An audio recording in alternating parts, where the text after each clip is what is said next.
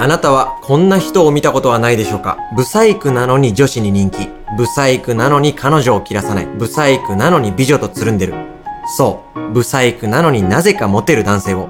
そんな男性たちは普通のブサイクとは違う、ある演出を自ら行っているのです。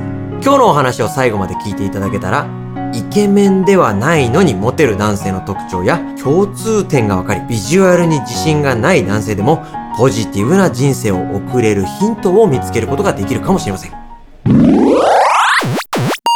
おはようございます。モーニングドッグショーお金と心理学ファイナンシャルプランナーのチキンです。心理カウンセラーターキーです。このチャンネルでは YouTube、スタンド FM、Twitter、Instagram などでいただいたメッセージをもとに日常生活にちょっと役立つお話をしていきます。動画をがっつり見るもよし、ラジオ感覚で聞き流すもよし、都合よくご活用ください。よろしくお願いします。本日は、ブサイクなのにモテる男性の特徴と共通点について、はターキーさんが解説していくと。はい、チキンさんの周りとかうん、知り合いにもいませんか、まあね、ブサイクとは言わないまでも、まあイケメンでも何でもないと。うん。それどころか、まあ、性格だって別に特別いいわけじゃない。まあお金だってそんなない。でも、なぜか可愛い子をいつも連れてるよな、みたいな。うんモテるんだよな、みたいな。いますね。うんまあ、我々男子校出身ですから、うんはい男友達多いわけなんですけど、ねまあ、そんな中でも、うんなんであいつがこんな美人と結婚できたんだみたいな友達何人かいますね。いますよね、うん共通の友人でもいるじゃないですか。うん。で、多分ね、これ、はっきりとしたデータないんですけど、逆はあんまないと思うんですよ。ん逆っていうのはイケメンとブス女性っていう方が少ないと思うんですよ。確かにね。あの、もちろんゼロではないし、多少はいると思うんですけど、うんやっぱり男性側の方が、そんなに、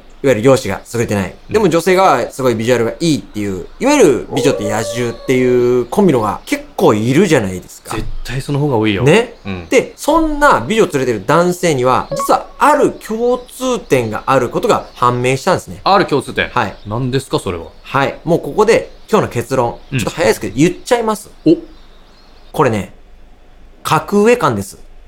格上感。格上感。格上感。出前か。格上感。格上感。格上感。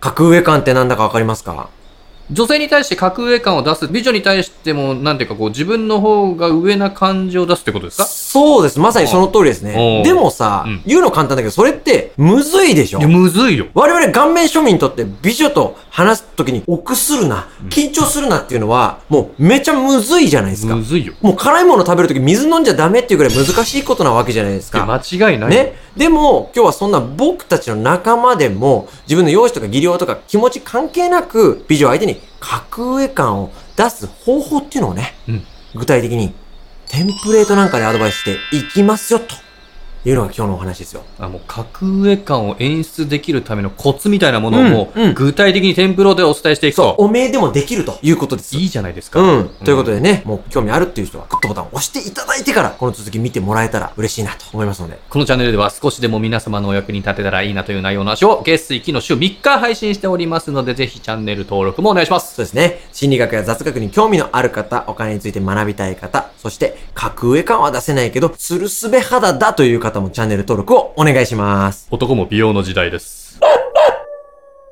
本日はイケメンではなくてもモテる格上感を演出して美女を落とす具体的な方法についてお伝えしていきます。格上感の演出方法。はい。まず一つ目が、モテるブサイクはブサイクいじりをさせないです。あ、それ嫌だな。うん、嫌でしょ、うん友達としてはね。嫌だなブ。サイクだったらブサイクっていじらせてくれた方が楽じゃないですか、こっちだって絶。対その方がいいよ。ね。でも、今日は、モテるためのお話ですから、うん友達増やす方法じゃないですからね。あ、そうですね。今日の趣旨としてはね。今日の趣旨としては。うん。で最初はね、この人ブサイクなのに、全然いじらせてくれないじゃんって違和感はあるんですけど、うん2回目以降は、もう相手も何とも思いませんから。餃子翼みたいになるってことね。 2つ目は、声のボリューム。声のボリューム。これは小さくないっていうのが非常に重要です。おニュースサイト調べの調査によりますと、声の小さい人は恋愛対象外と答えた人は17.4%。うんつまり約5人に1人ですね。声が小さいだけで、あれ、この男性は自分に自信がないんじゃないか。そう思わせてしまうということなんですね。声が小さいだけで恋愛対象外になってしまうと。はい。まあ、大きすぎてもうざがられると思いますので、まあ、家のテレビで言うと、24くらいの音量がいいんじゃないかなと僕は思うんですけど、どんくらい23、まあ、24。うん。分かりにくづらいなそうですね続きまして、3つ目。適当に話すですね。適当に話すはい、これは親身になって話をしないということが大事ですね。親身になって話を聞いちゃいけないはい。え、そんな美女に対して適当に話したら嫌われちゃうじゃんって思った方もいらっしゃると思うんですが、うん実はね、ブサイクが真面目に話せば話すほど、女性っていうのは離れていくんですね。そうなんですね。うん、想像してみてください。美女に対して、今日はお日柄もよく、薄着で来てしまったわけですが、夜から冷えるそうです。なんつったら、女性どう思いますかいねえよ、そんなやうつ。ん、嫌でしょだからそれよりもあったことね、あ身長いくつだなんつって、うん。 158センチです。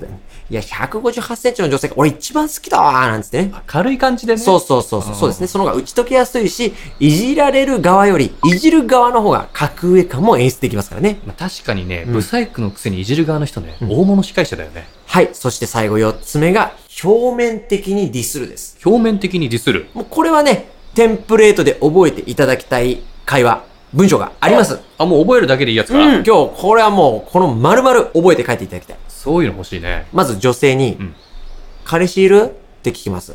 彼氏いるのと。うん、まあまあ、いるっつったらそこまでっていうのもあるんですけど、うんそれもしいないって答えたらですよ、ここでこう言ってほしいです。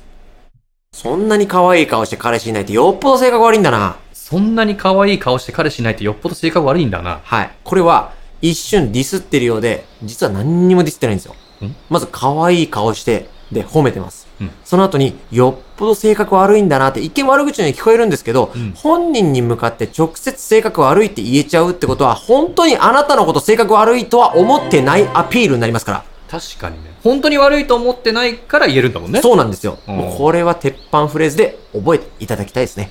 もう一回おさらいしましょうか。うんまず彼氏いるのって聞いてから、はい。そんなに可愛い顔して彼氏いないってよっぽど性格悪いんだな。すごいね。それうんブサイクが言うんだもんね。一丁前にね。う。うんん。まあ、ついでに彼氏いるかどうかも聞けちゃえると。そうなんです。うんもうそこもね、一気にいっちゃうと。なるほど。うん確かに表面的なディスりね。一石二鳥ですね。はい。そうなんですよ。うんということでね、今日以上4つご紹介させていただいたわけですけど。ありがとうございはます。一、つ目が、ブサイクいじりさせないさせない。二つ目が、声のボリュームを小さくしない。 23か4ぐらいでね。三つ目が、適当に話すうん。話す。四つ目が、表面的にディスもうる。テンプレートで覚えていただきたい。あーこれね、はい。明日からでも使えると思いますので。そうですねぜひ参考に。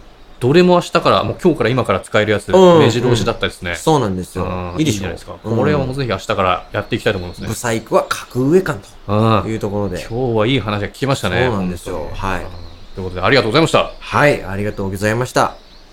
えありがとうございました。あれはい、はい。はい、あありがとうございました。りがとうございました。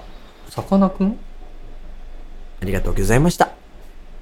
さかなクン恋愛マスターなんだな。チャンネル登録お願いします。ご質問、ご相談、ご要望、何でもコメントください。 Twitter、Instagram でも受け付けてます。それでは。さよなら以降はいい水好き子犬大好きいくら好きエビは